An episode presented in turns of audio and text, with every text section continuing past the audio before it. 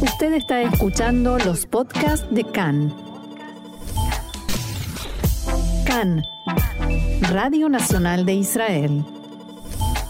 Vamos a hablar de política. Eh, seguimos avanzando hacia las elecciones del primero de noviembre y para analizar un poquito lo que está pasando tanto en el oficialismo como en la oposición, vamos a eh, contar con la valiosa ayuda de Sal Emergui, que es periodista aquí en Israel, analista político. ¿Cómo estás, Sal? Bienvenido a CAN en Español. Hola, ¿qué tal? ¿Cómo estás? Bien, bien, muy bien, muy bien. Y la pregunta que un poco dispara este encuentro contigo es ¿Cuán preocupado tiene que estar Benjamin Netanyahu por el hecho de que en la última encuesta de Cannes, eh, por lo menos, no logra el bloque que es de los partidos pro Benjamin Netanyahu, de los partidos que están dispuestos a formar coalición con un Likud liderado por Netanyahu, no logra pasar de 60 diputados, que no le alcanza para hacer una coalición de la mitad más uno, ¿no? Sí, bueno, en primer lugar eh, hay que estar preocupado, cualquier político israelí está preocupado de nacimiento, es decir, es una característica innata de un político israelí, mucho más de Netanyahu, que siempre que desconfía de todo.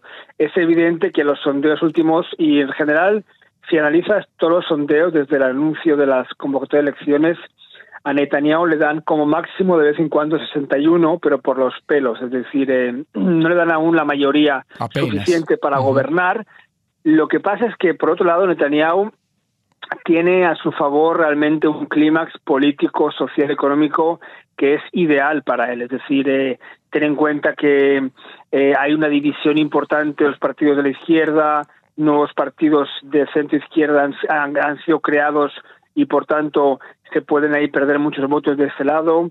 Eh, la crisis económica en el sentido de la inflación. Eh, hay muchos puntos que Netanyahu puede utilizar en la campaña electoral pero ahora mismo su preocupación, la tu pregunta es, por supuesto, la gran pregunta que yo de Netanyahu ahora mismo es, eh, teniendo en cuenta que más de 30 escaños los tiene garantizados, la pregunta es si va a ir, diríamos, con toda la fuerza como él ha hecho normalmente para unir al partido sionista religioso de Smotrich y al partido ultraderechista de Otzma de Ben o la posibilidad de que, por ejemplo, les dejen a los dos por separado, porque es verdad que si van por separados, los sondeos indican que hay una posibilidad de que Smotrich no supere el umbral.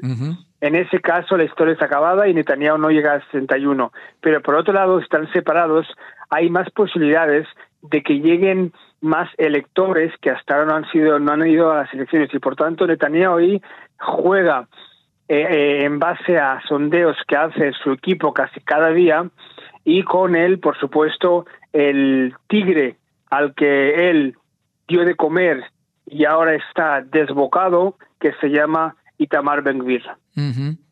La pregunta, Sal, volviendo un poco al Likud, es cuán factibles son estos rumores que circulan sobre una rebelión en la granja. Es decir, ¿hay quienes puedan, de repente, si Netanyahu nuevamente no logra formar gobierno, decirle a Netanyahu, eh, gracias por los servicios prestados, pero no podemos seguir así? Tenemos muchos partidos haciendo fila, formando cola, formando fila para eh, unirse a nosotros a condición de que te vayas. Entonces andate. Eh, ¿Hay con quién reemplazarlo? Porque Bibi Netanyahu tiene un caudal electoral muy importante. Sí, evidentemente Netanyahu una de las razones por las que en el Likud es apoyado es que es que él trae muchos escaños, pero ahora mismo es verdad que en el Likud hay muchos diputados e incluso ministros, exministros que están enfadados con Netanyahu. Algunos lo expresan de forma clara, como por ejemplo David Bitán, que no quiere ver con él por todo lo que ha hecho en las primarias. Y por supuesto el, diríamos eh, los entre comillas eh, cabecillas o jefes o, más veteranos como Israel Katz o Yuli Edelstein que en las primarias han recibido un castigo muy duro en las primarias. Creo yo que puede es la respuesta a tu pregunta. Las primarias dieron una lista que en Israel se considera vivista es decir que son personas que han demostrado su fidelidad máxima a Netanyahu y aunque haya 50 elecciones, seguirán prefiriendo estar en la posición mientras no, mientras siga Netanyahu. Yo creo que la rebelión que tanto hablan la veo complicada en el Likud porque necesitarían cuatro diputados que, diríamos, salir de este partido. Es verdad que hay diputados como, por ejemplo, Keren Barak, que ya no han entrado, que a lo mejor no entran, no es real, que están en, muy enfadados, pero en el momento, la verdad, yo creo que el Likud ahora mismo no veo un, eh, diríamos, no veo chispas de rebelión. Por ejemplo, Nir Barkat, que es, diríamos, el, el, candidato más, eh, más nombrado para heredar el trono de Bibi Netanyahu, pues Nir Barkat, como sabes, tras unos primeros amagos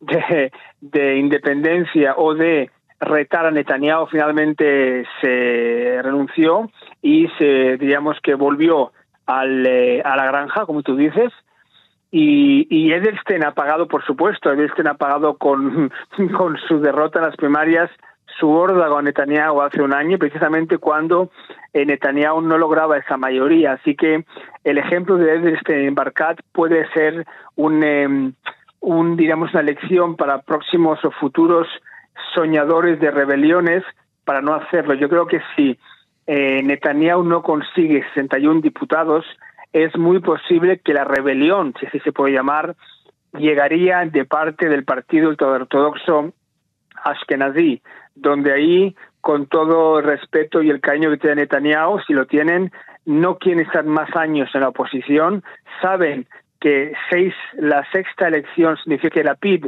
seguirá siendo primer ministro en funciones y por eso es posible que ahí consigan con Gantz algún tipo de pacto. Pero claro, la, la gran pregunta es si Netanyahu va a conseguir esta cifra mágica, que por otro lado, Marcelo, uh -huh. es una cifra para entendernos que no es una cifra de estabilidad, es decir, si Netanyahu no, claro. consigue 61 diputados con Smutrich y con Benvir, imagínate Benvir lo que le va a pedir va a ser a Netanyahu. Más de, claro, va a ser tan débil como lo fue Bennett durante todo este año. Claro, pero con una diferencia, Netanyahu sí que va a poder, por ejemplo, jurar el cargo como primer ministro, es decir, volver al Balfour y en ese momento ahí y ya como primer ministro, si hay elecciones, si hay cualquier tipo de crisis política, él seguirá como primer ministro en funciones, que es muy diferente porque de esta forma neutraliza cualquier tipo de, diríamos, de deseo del partido ultraortodoxo o de gente del Likud a rebelarse porque está en el gobierno, está en el poder. Cuando no está en el poder y el Likud estaba acostumbrado al poder, pues es evidente que hay un aumento del deseo de la rebelión, pero si Netanyahu consigue hacerse con la jefatura de gobierno, no, aunque claro. sea unos meses, ya ha ganado. Ya ha neutralizado la rebelión. Eh, y del lado de, de la PID, has nombrado al tema de los ultraortodoxos, al tema de eh, Yahadut Torah. ¿Ves un escenario donde eh, si Netanyahu no logra los 60, Yahadut Torah se vaya con la PID y con todos los, los partidos que lo acompañan? Para que no haya sextas elecciones? Con la PID no, pero con Gantz de primer ministro y la PID como ministro sí.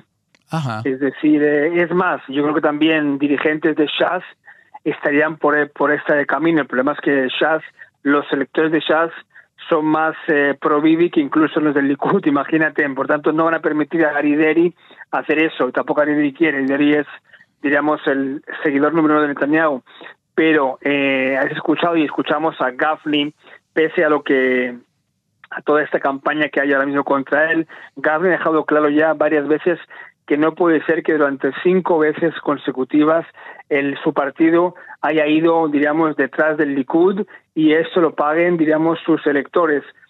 Yo creo que lo considero una posibilidad que también hay que tener en cuenta es que si Netanyahu no consigue 61 diputados, Netanyahu tiene también en tema el juicio.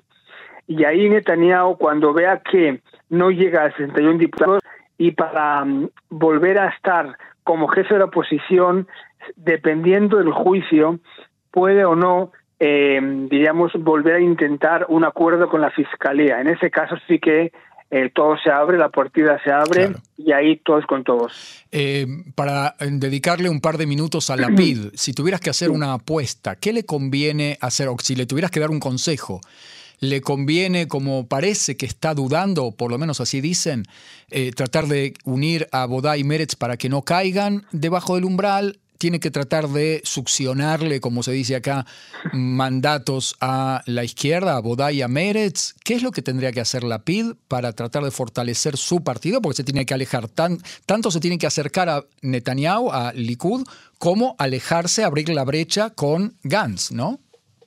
Sí, y es uno de los problemas, diríamos, de esta decisión de Gantz de unirse con eh, Guidon Sar eh, y ahora mismo con, con Eisenkot, y es que yo dudo mucho que los que votaron a, que los de la derecha dura anti Netanyahu, eh, quizás sigan con, con Sar y voten a Gantz y estos dos escaños que hay, digamos, en juego pueden dar la victoria a Netanyahu. Pero a tu pregunta, porque esto es la pregunta, es decir, lo que la PID intenta ser el número dos de las elecciones, acercarse lo máximo a Netanyahu y alejarse lo máximo a Gantz, en ese momento su liderazgo en el, en el bloque es indudable.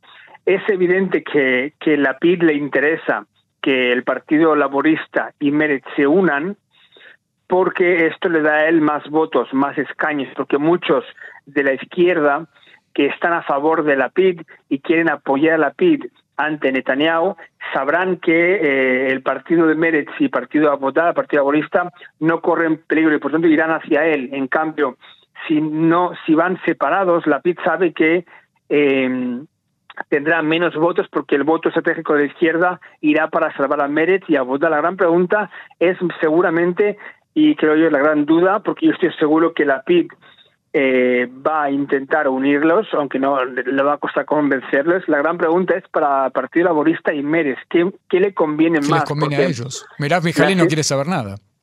Claro, porque las encuestas indican que los dos ahora mismo pasan, ¿no?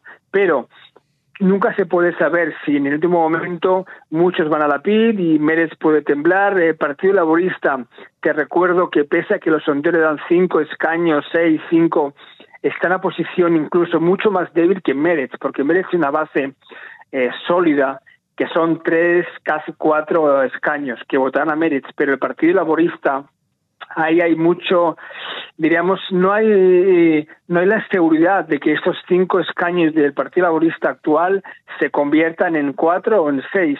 Pero por otro lado, si van juntos, Abodá sabe que van a tener menos escaños, porque ayer en las encuestas también de Cannes se deja claro que eh, si, por ejemplo, en Cannes Meres tuvo cinco escaños y Abodá cinco escaños, pero si se si, van, en una lista no llegan a diez es ah, decir, eh, esos dos, tres que pierden van a la PID o se pierden y por tanto tú imagínate el número 9 o el número 10 de las dos listas del Partido Laborista y el Partido Meretz no quieren estar, digamos, fuera del Parlamento. Y eso juega a favor del argumento de Merav Mijaeli de no eh, efectuar la unión, ¿no es cierto?